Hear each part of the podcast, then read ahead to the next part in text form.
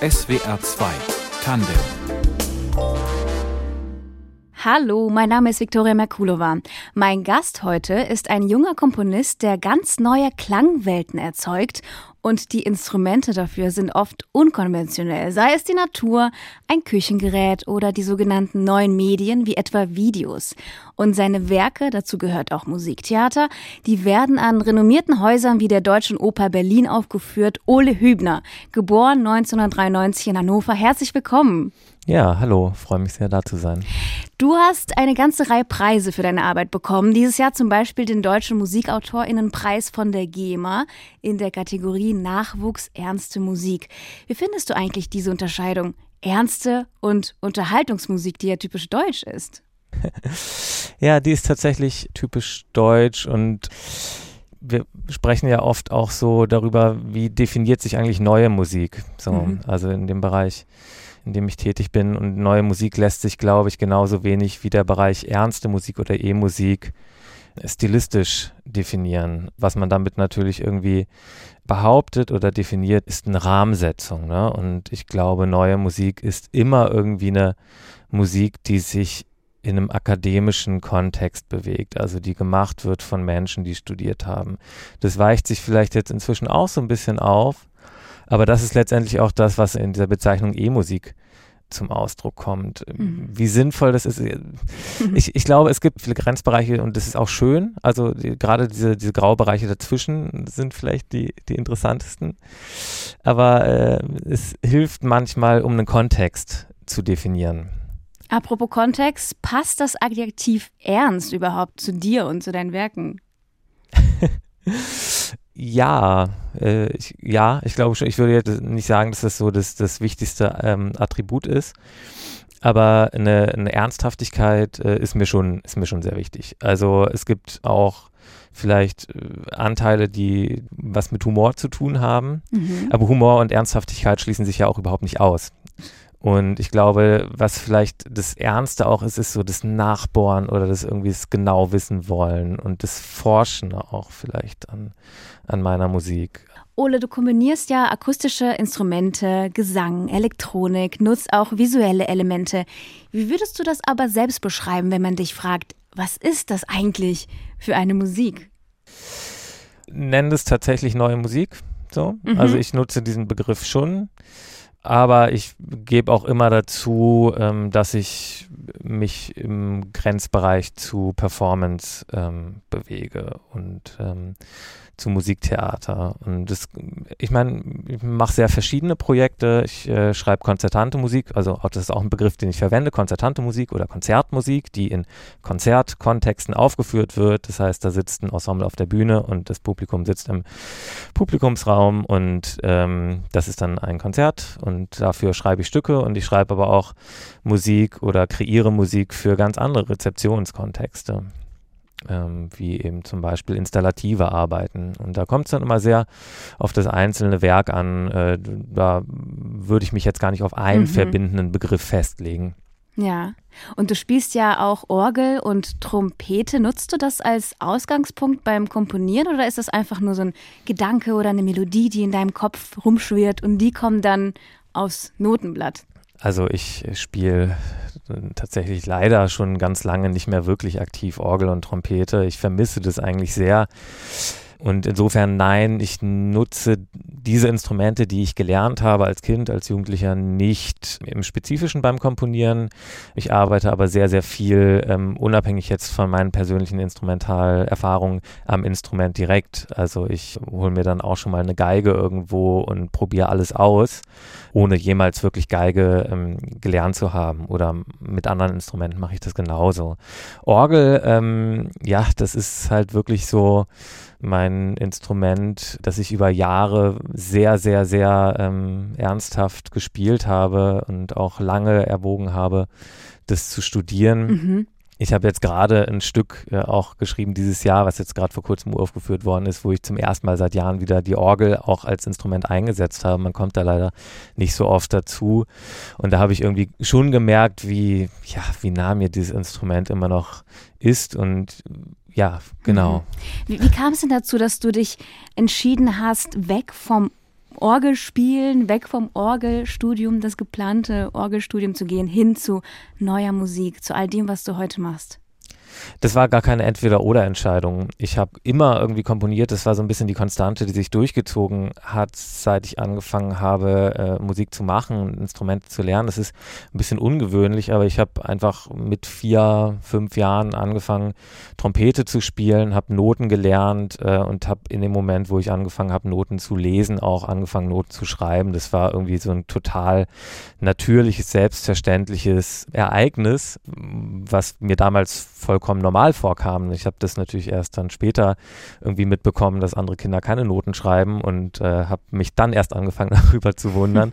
Aber genau, ich habe eigentlich immer, immer komponiert, habe dann mit 14 auch ein Frühstudium begonnen, habe dann also wirklich systematischen Kompositionsunterricht erhalten, habe in dem Moment angefangen, mich mit neuer Musik zu befassen und bin da sehr, sehr schnell in diese Faszination reingeraten. Und dass ich dann ähm, nicht Orgel studiert habe, lag dann irgendwie eher daran, dass Komposition dann so einnehmend war für mich und dass das einfach mir in dem Moment viel mehr bedeutet hat und ich dann angefangen habe, Komposition zu studieren und nicht den passenden äh, Moment erwischt habe, noch ein zweites Studium ähm, Orgel aufzunehmen. Mhm.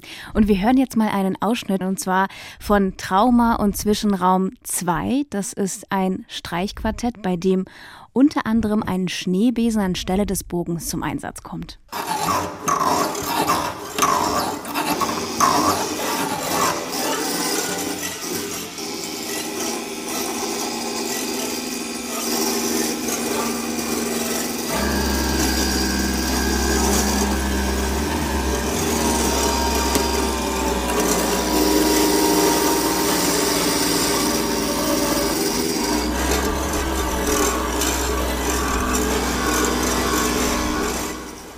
Ein Ausschnitt von Trauma und Zwischenraum 2 von Ole Hübner.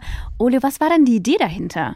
Es war eben diese Zusammenarbeit mit dem ADT Quartett, ein sehr renommiertes Streichquartett für äh, zeitgenössische Musik diese Kollaboration stand an und ich habe mir überlegt, wie gehe ich denn jetzt um Himmels Willen mit dieser Besetzung mit dem Streichquartett um, die ja natürlich eine unglaublich lange Historie hat, die auch in der neuen Musik schon sehr, sehr viel bearbeitet worden ist.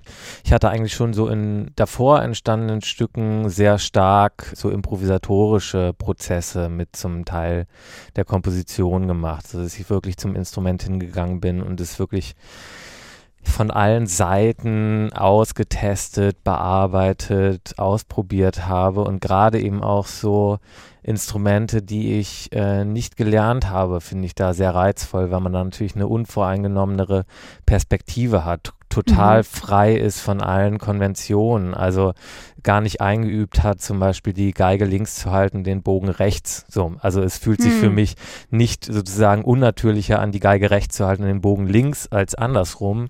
Und diese ganzen jahrelang eingeübten Konventionen, die natürlich ein, ein Profi-Geiger hat, die habe ich einfach nicht, so wenn ich eine ja. Geige nehme. Und da habe ich dann gesagt, okay, ich setze das mal auf eine sehr radikale Weise um und ähm, nutze in diesem Stück, bis auf ganz wenige Ausnahmen, fast nur Spieltechniken, die ich mir selber auf diese Weise erschließe.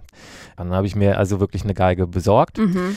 Die hatte ich vorher nicht, aber habe mir dann so eine billige Geige äh, bestellt und habe angefangen, wirklich äh, systematisch Recherche zu betreiben, natürlich mit einer gewissen Vorerfahrung. Also ich weiß ja auch, welche Objekte ich irgendwie dazu nehmen kann, mit denen sich potenziell interessante Klänge herstellen lassen und ja. habe dann eine ganz spezielle Notation auch dafür entwickelt. Das heißt, die Partitur sieht auch sehr anders aus als jetzt eine konventionelle Streichquartett-Partitur. Das wollte ich nämlich fragen. Mhm. Wie sieht das denn aus auf dem Blatt? Also Notenschlüssel stehen da ja wahrscheinlich nicht, oder? Äh, es stehen da verschiedene Arten von Notenschlüsseln, aber Aha. Notenschlüssel, die teilweise sehr anders funktionieren als gängige Notenschlüssel. Das sind dann eher so Schlüssel, die anzeigen, auf welcher Position entlang der Seite etwas passiert. Also passiert das jetzt bei der Hälfte der Seite oder passiert das so im oberen Drittel, passiert es im unteren Drittel und so. Und gibt es da auch Takte, also so ein Zweivierteltakt oder so? Genau, sowas? es ist tatsächlich durchgängig im Viervierteltakt mhm. notiert, wobei das natürlich eher so die Funktion einer Zeitleiste dann einnimmt, weniger als jetzt wirklich eine äh, klassische Taktbetonung. Also auf die Weise organisiert sich das Streichquartett, indem es da wirklich einen durchgehenden Viervierteltakt gibt ja, und diese Notation, die funktioniert dann eigentlich eher wirklich wie so ein, wie so ein Diagramm. Also ähm, die Position der rechten Hand wird definiert, die Position der linken Hand wird definiert. Für jede Hand gibt es dann zwei Zeilen, die eine sozusagen wie eine X-Achse, die andere wie eine Y-Achse. Das heißt, es ist ganz schön äh, kompliziert auch zu lesen, aber ähm, ich habe relativ lange Geige gespielt, neun mhm. Jahre. Und äh, kannst du das nachvollziehen, wenn ich das zum Beispiel mit dem Schneebesen wirklich ein bisschen absurd finde? naja, ähm, was heißt absurd? Ja, das ist natürlich was anderes. Was vielleicht dahinter steckt, ist so dieses Profanisierende, was dahinter steckt, oder? Also ähm, ich nehme ein profanes Gerät, was ich sonst irgendwie in der Küche verwende, um einen bestimmten Zweck zu erfüllen, nämlich um irgendwie äh, meine Soße zu schlagen oder ein Ei zu schlagen oder so. Und jetzt gehe ich damit auf die Geige los.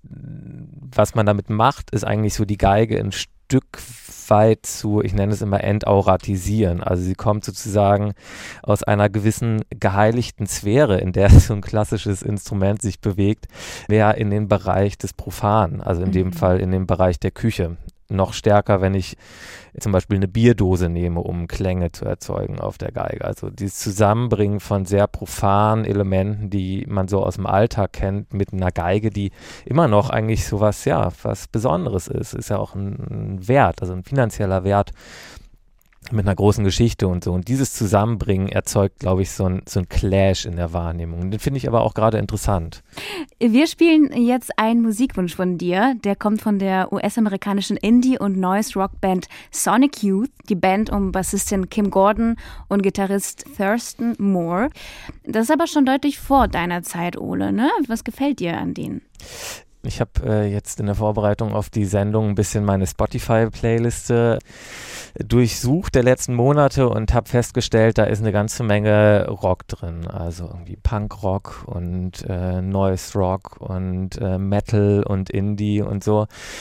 Was mir an dieser Musik erstmal so ganz grundsätzlich gefällt, ist, dass es eine Art von unmittelbarer Energie gibt, die einfach so direkt auf mich übergeht. Und ähm, ich ja, genau, ich habe einfach eine, eine, große, eine große Liebe zu, zu E-Gitarren, zu Synthesizern. Das ist aber interessanterweise eben nicht die Musik, mit der ich aufgewachsen bin und mit die ich als Jugendlicher gehört habe. Das ist alles eigentlich eine Musik, die ich nach und nach angefangen habe, mir dann zu erschließen. Es gibt ja in der neuen Musik auch immer dieses Narrativ der neuen Klänge, also dass in der neuen Musik neue Klänge erzeugt werden. Und ich habe irgendwann gemerkt, na, ist das wirklich der Fall? Mhm. Ich bemühe mich da sehr drum, äh, das Streich, in dem Streichquartett zum Beispiel gibt es, glaube ich, auch wirklich Klänge, die man sonst so von einem Streichquartett nicht hört. Aber es gibt so tolle Rockmusik zum Beispiel, wo wirklich faszinierende Klänge stattfinden. Und so eine Qualität wünsche ich mir manchmal in der neuen Musik. So ein neuer Klang, der einen so anspringt, wo man so denkt, so wow, das ist es. Give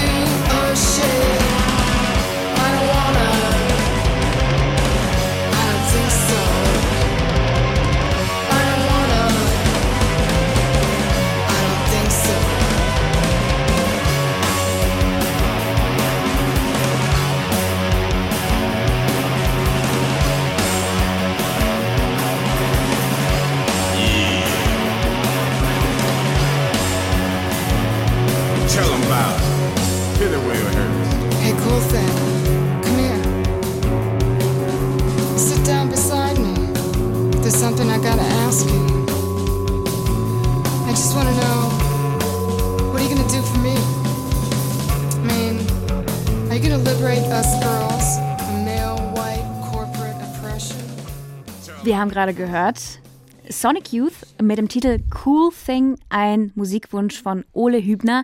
Heute zu Gast bei SWR 2 Tandem. 1993 geboren, Komponist neuer Musik, vielfach ausgezeichnet. Äh, welches Publikum sollte denn deine Musik ansprechen? Ja, also ich bewege mich natürlich erstmal mit meinen Konzertstücken in einem Bereich, der ein Fachpublikum anspricht. So, das ist einfach so. Ähm, da kann ich auch gar nicht so wahnsinnig viel dran ändern. Es gibt natürlich immer Bemühungen, natürlich neue Musik in neue Kontexte zu bringen und so weiter. Aber das Publikum, was angesprochen wird und für das man schreibt, das ist ganz klar, das ist ein Publikum zu 90 Prozent zumindest, die sich damit wirklich auskennen, die es wahrscheinlich selber studiert haben. Was mich aber sehr reizt, ist eigentlich wirklich Rahmen zu schaffen, wo mithilfe zum Beispiel theatraler Mittel ein Publikum ja ganz, ganz nebenbei eigentlich mit neuen Klängen konfrontiert wird. Das ist ähm, etwas, was ich zum Beispiel mit meinem Performance-Kollektiv The Paranormal Queer Group sehr systematisch verfolge, mhm. dass wir ähm, so rauminstallative Arbeiten zusammen kreieren, äh, wo dann durchaus auch ähm, Kinder und Jugendliche kommen und die das dann irgendwie ganz faszinierend finden, weil ähm, wir dann so Geräuschmaschinen bauen, die die selber bedienen können. Ganz intuitiv, ganz einfach und man hat aber so einen ganz großen Effekt und das ähm, finde ich unglaublich wichtig, dass es diese Wege gibt, Publika anzusprechen, die jetzt nicht in dieses ja, in so ein Konzert kommen, was ja auch eine Hürde darstellt. Da gehen die Türen zu, man kann nicht raus, man muss sich dem aussetzen und so. Und darum finde ich so Formate, die auch viele andere Menschen ansprechen, extrem wichtig und bemühe mich da sehr drum. Du hast gerade schon angesprochen, du arbeitest nicht nur alleine, sondern auch im Kollektiv mit der Paranormal Queer Group. Kannst du noch mal genauer sagen, was, was macht ihr für Installationen? Wie sieht es auf der Bühne aus? Wie können wir uns das bildlich vorstellen? Das ist ein Kollektiv, was sich in Gießen gegründet hat, vor drei Jahren ungefähr. Und ja, plus minus, wir haben vorher schon ein bisschen zusammengearbeitet.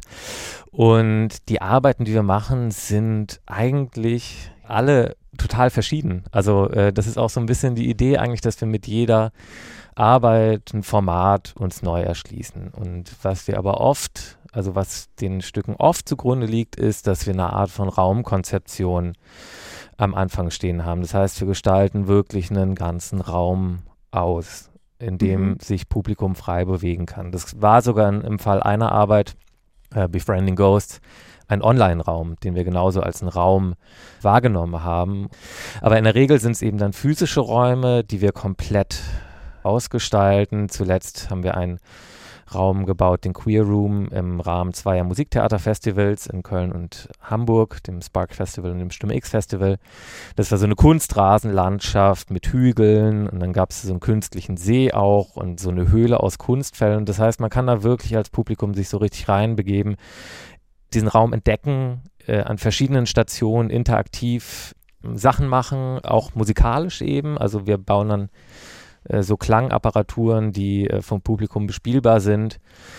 Es gibt äh, Soundinstallationen, das heißt, man hat auch latent irgendwie so einen Grundsound, äh, der auch so, ja, diesen Raum definiert, mhm. einfasst und so. Das heißt, man hat ein sehr immersives Erlebnis. Und ihr heißt ja Paranormal Queer Group. Was daran ist queer? Also erstmal, erstmal sind wir queer ja. so, und uns interessiert eigentlich auch ein queerer Zugang oder wir generieren Zugänge aus der Queer Theory unter anderem. Und, das ähm, heißt? Ähm, ja, das heißt, dass uns zum Beispiel irgendwie so diese ähm, fehlerhaften Vorgänge interessieren, Trial and Error, irgendwie das Scheitern zulassen und so. Also das Scheitern als eigentlich eine origin queere Strategie hat bei uns immer einen großen Wert. Es gibt so diese ähm, Idee einer Queer Art of Failure, da hat äh, Jack Halberstam viel zugeschrieben, ein Queer-Theoretiker, wo es eigentlich darum geht, dass es queer ist, eine Grundlage oder ein, ein permanenter Aspekt Aspekt queerer Existenz eigentlich immer wieder ja produktiv, kreativ zu scheitern in einer Welt, in der man immer so ein bisschen so ein Fremdkörper ist oder mhm. so ein mhm. bisschen ja nicht ganz dem entspricht, was die Norm ist. Und dieses kreative und produktive Scheitern, das interessiert uns eigentlich sehr. Ich möchte jetzt nochmal ganz kurz zurückkommen auf äh, das Komponieren mhm. und zwar auf all die Geräusche, die du verwendest für deine Stücke, für deine Werke. Ähm, wo findest du denn all die Ideen dafür? Also im Großstadtalltag oder in der Natur? Wo sind sie? Die sind eigentlich überall, also potenziell. Und du hast genau zwei schon angesprochen, ähm, sowohl die Soundkulisse der Großstadt als auch, ja, vielleicht sogar noch mehr die Soundkulisse oder die Klänge der Natur interessieren mich sehr. Und ich bin wirklich eine Person, die ähm, mit offenen Ohren durch die Welt geht und die auch das sehr liebt, die Welt mit den Ohren wahrzunehmen. Und da finde ich schon eine ganze Menge. Und darüber hinaus probiere ich gerne wirklich viel rum, äh, freue mich über jeden Zufallsfund, oft im Haushalt oder so. Ähm, also mit profanen Alltagsgegenständen kommt man manchmal auf so grandiose Klänge. Hast du ähm, denn jetzt ein überall. Geräusch, das du zuletzt aufgenommen hast? Ganz frisch? Nee, tatsächlich nicht. Okay. Das, äh, äh, ich, ich, hätte jetzt gerne Ja sagen können, aber ich habe irgendwie, nee, ich hatte heute Morgen vor allem ein ziemlich langes Zoom-Meeting und war davor irgendwie die ganze Zeit unterwegs. Nee, Ach also so, ich, ich dachte grade, so die letzten ähm, drei Wochen, jetzt nicht unbedingt so. heute, aber ich merke, wenn, dann machst du es relativ oft. Ja, also ja. ja. Ole, du bist jetzt Ende 20. Äh, stört dich das eigentlich, wenn manche dich immer noch als Nachwuchskomponisten bezeichnen? Nee, das stört mich eigentlich nicht. Also äh, das ist jetzt auch wieder vielleicht so ein Szene-Ding in der neuen Musik.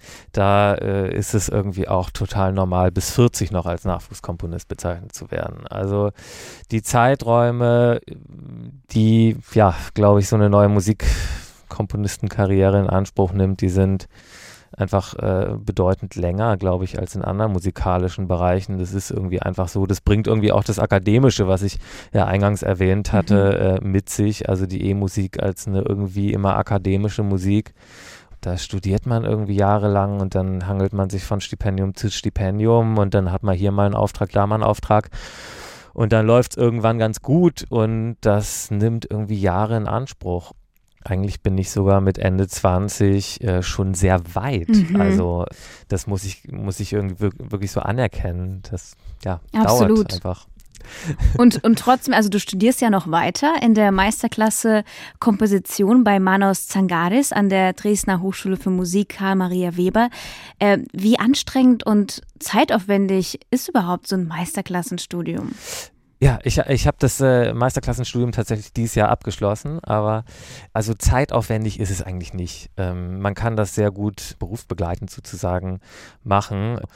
Und es ist ja wirklich auch gedacht für Menschen, die eigentlich schon so am Übergang sind in eine Freiberuflichkeit und nochmal sich so einen, eigentlich so einen Kick holen wollen, nochmal so spezifisch mit einem oder zwei LehrerInnen arbeiten wollen und so ah. in diesem akademischen Betrieb. Also man, man kann auch selber so ein bisschen unterrichten. Das ist auch Teil des Programms, äh, zumindest in Dresden. Und wenn man das interessant findet oder es anstrebt, auch an der Hochschule zu unterrichten, dann hat man da schon mal so ein bisschen Einblicke da rein. Mhm. Und da braucht man auch so einen akademischen Weg, also lernt man dort viel Historisches, um als Künstler in der neuen Musik durchzustarten? Ja, das ist eigentlich so, wie die meisten Studiengänge nach wie vor strukturiert ja. sind, dass man da schon irgendwie den ganzen ähm, ja, Musiktheorie und Musikgeschichte und so alles mit drin hat. Das kommt ein bisschen auf die Hochschule an, was sie da für einen Wert drauf legt. Und ich glaube, da ist auch viel im Moment in Bewegung. Also was auch sehr viel damit zu tun hat, wie man neue Musik eigentlich sieht, ob man das eigentlich als so eine Art klassische Musik im weitesten Sinne des 21. Jahrhunderts mhm. sieht oder ob man das wirklich mehr und mehr, und das ist eigentlich das, die Tendenz, die ich so wahrnehme an vielen Hochschulen, davon loskoppelt und sagt, das ist inzwischen so ein eigenständiger Bereich mit einer eigenständigen Geschichte. Es ist unter Umständen gar nicht mehr so wichtig dafür, eine Fuge oder ein Choral im Stil des äh, 18. Jahrhunderts schreiben zu können. Wobei, ich muss an ein Interview denken von dir, da hast du auch gesagt, dass dich die Musik von Bach, Mozart, Schubert, Mendelssohn, Brahms stark macht alles klassische Komponisten. Wie kommt das? Ja, ich bin ähm, einfach sehr mit klassischer Musik aufgewachsen ähm, und mir ist diese Musik sehr vertraut. Ich liebe die sehr. Und das ist letztendlich auch der Weg, auf dem ich zur Musik gekommen bin, eigentlich über ein Verständnis dieser Musik und wie sie funktioniert. Mich hat das sehr früh als Kind schon interessiert, fasziniert, wie ist diese Musik geschrieben. Also gerade so mit Bach, der irgendwie bei uns zu Hause rauf und runter lief, da wollte ich wissen, mhm. wie ist das gemacht. So, und dann habe ich auch angefangen, diese Partituren zu lesen oder die Musik zu spielen. So, und da auf dem Weg bin ich dazu gekommen. Das ist die Musik, die mir sozusagen am allerlängsten vertraut ist. Kannst du dir denn vorstellen, auch ähnliche Musik zu machen wie diese Komponisten, wie etwa Bach oder Mozart? Also ich könnte natürlich eine Musik schreiben, die irgendwie sich in diesen stilistischen Gefilden bewegt. Die Frage ist so ein bisschen, warum? Also das ja. gibt so, ne? Das gibt's ja irgendwie warum schon nicht? und wir sind ja, ja, ja, warum nicht? Also weil es natürlich unglaublich viel dieser Musik schon gibt und mich sehr viel mehr interessiert, was ist aus einer heutigen Perspektive dem hinzuzufügen in der Welt, in der wir leben, mit den Mitteln, die wir haben.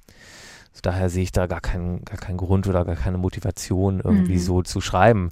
So, das ist vielleicht manchmal eine nette Fingerübung oder so. Oder man kann irgendwie so bestimmte Aspekte, bestimmte Parameter übernehmen. So, sich damit irgendwie kreativ auseinandersetzen, aber eine, sozusagen so eine 1 zu 1 Kopie, das interessiert mich eigentlich nicht.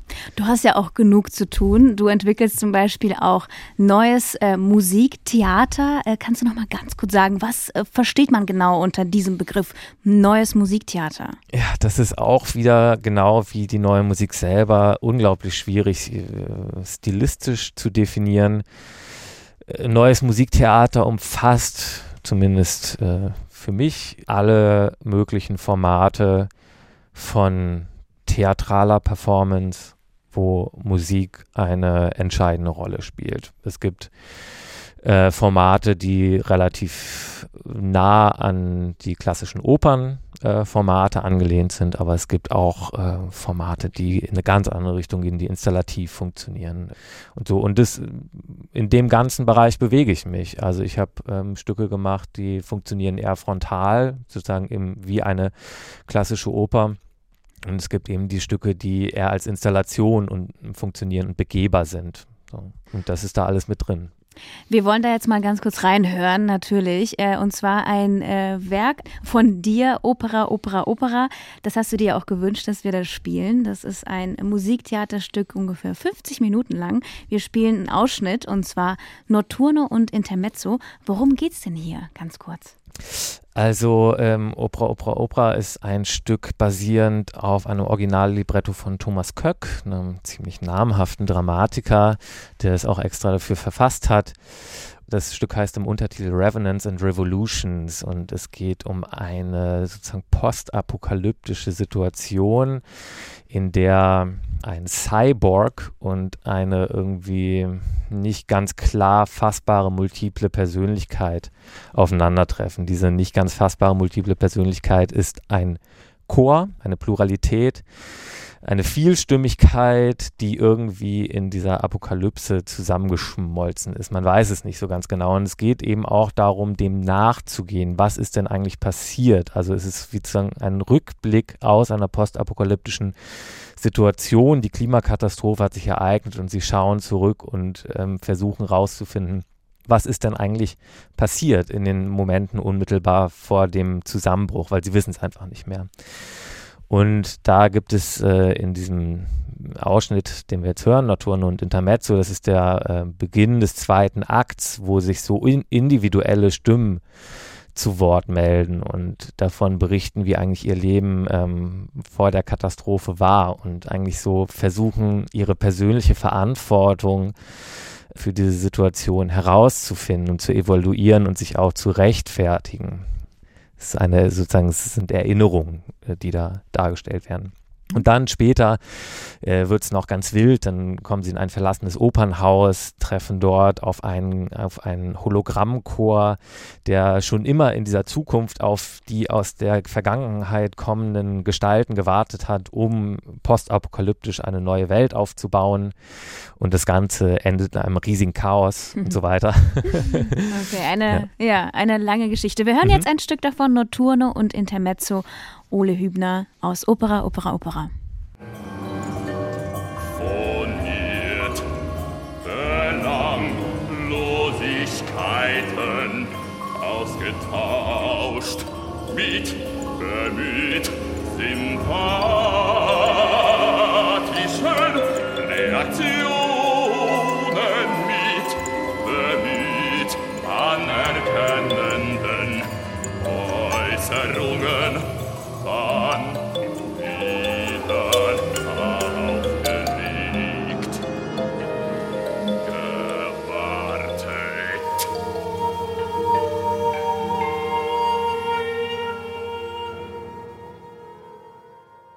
Notturno und Intermezzo, ein Ausschnitt aus Opera, Opera, Opera, Musiktheaterstück von Ole Hübner.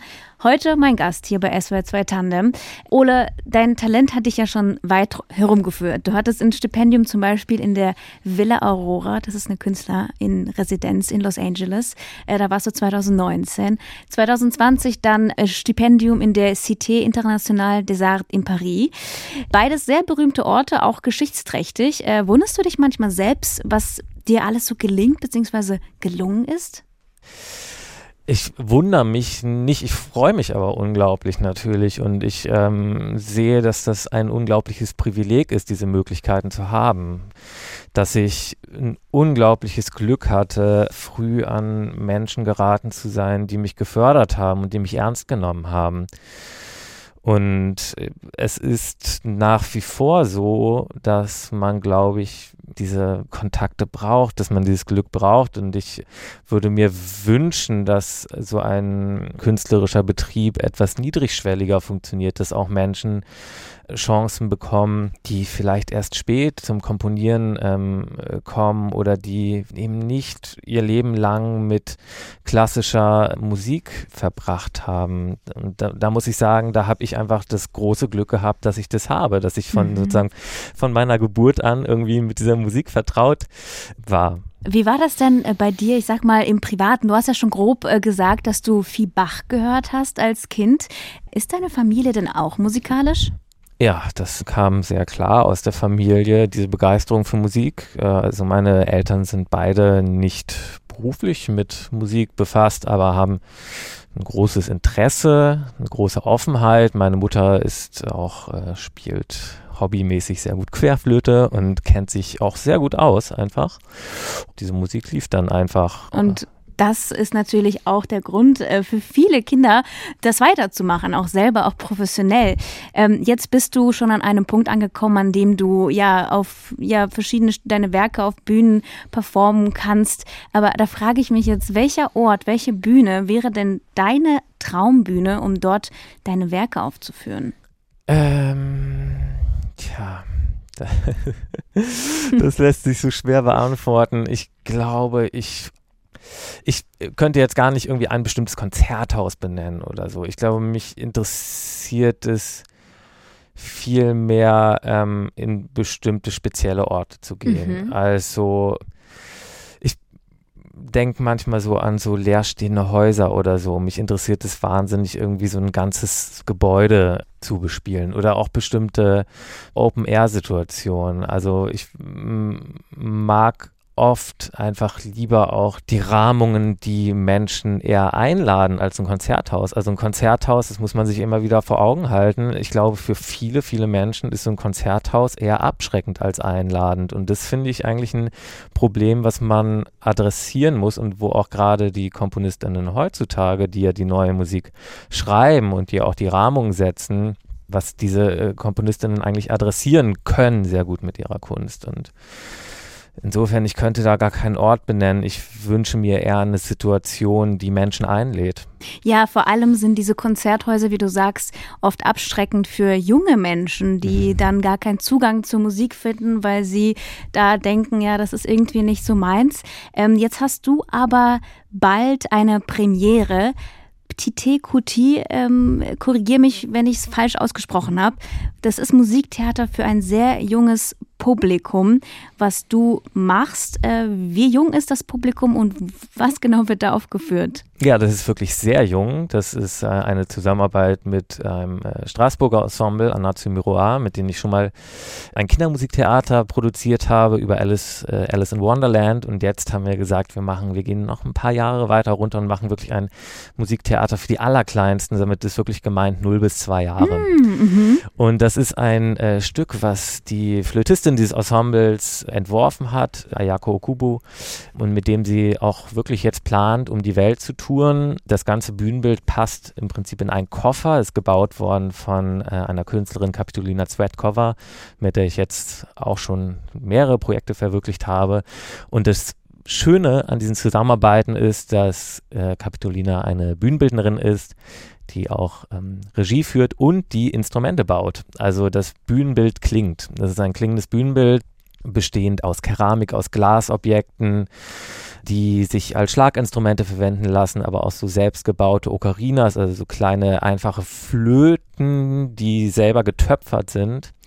Wir arbeiten mit Wasserklängen und so, alles ist so fein verstärkt und da ja, haben wir einfach so die Hoffnung und den Wunsch, ein sehr, sehr junges Publikum äh, einfach faszinieren zu können, auf einer ganz intuitiven Ebene äh, eine Faszination zu wecken für das, was man sieht, für das, was man hört und wie auch die Verbindung dazwischen besteht. Ja. Welche Reaktion erwartest du von den 0- bis 2-Jährigen? ja, das ist äh, leider ein sehr unvorhersehbares Publikum. Ich äh, glaube aber, also das Ensemble oder gerade auch die Flötistin Ayako Okubo hat sehr viel Erfahrung schon mit solchen Projekten und die, äh, die Reaktionen sind eigentlich immer sehr positiv, dass die Kinder das so ganz gut mitmachen und das eigentlich immer ganz, ganz schön finden und ja, eigentlich auch ein sehr geduldiges Publikum sind. Wir lassen es auf uns zukommen. Gib uns doch nochmal gerne zum Schluss einen Tipp, wie wir statt überhören besser zuhören können im Alltag, was bestimmte Sounds angeht. Wo fängt man da an? Also ich finde, am besten fängt man an äh, zu Hause in der Küche, weil da finden sich ganz tolle Sounds, immer. Man muss natürlich so ein bisschen auch ähm, aufräumen. Ja, genau, aufräumen ist eine gute Idee. Das klingt auch immer super beim Kochen zum Beispiel. Ja, aber auch so äh, Verpackungsmaterial. Ich finde Verpackungsmaterial fantastisch. So diese bestimmten äh, Qualitäten von Knistern oder halt mhm. irgendwie Bierdosen ist irgendwie was, was ich unglaublich viel einsetze, was ich so unglaublich viel, also einfach so ein bisschen auf den Sachen rumtrommeln und oder was weiß ich, irgendwie reiben oder zwei verschiedene Objekte gegeneinander hauen und manchmal findet man da ganz faszinierende Sachen, manchmal eben auch nicht, aber diese Lust am Spielen, die bringt einen da sehr weiter. Und ansonsten natürlich in der Natur, also äh, angefangen von Vögeln, aber auch alles Mögliche, was durch Wind angeregt wird, ähm, die Schritte auf verschiedenen Untergründen. Also da gibt es unglaublich viel zu entdecken, wenn man zuhört und es eben auch hören will. Also ich, man muss es natürlich auch wollen so und mhm. für mich ist es unglaublich faszinierend, diese ganzen Klänge zu entdecken und ich habe das Gefühl, ich entdecke immer wieder neue und wenn einen das fasziniert, dann wird man da immer was finden. Ole Hübner, vielen Dank für deine Zeit hier bei SWR2 Tandem und alles, alles Gute. Ja, ich danke dir. Vielen Dank. Die Redaktion der Sendung hatte Fabian Elsässer. Die Musikauswahl ist von Moritz Helios und von Ole Hübner. Und ich bin Viktoria Merkulova. Bis zum nächsten Mal.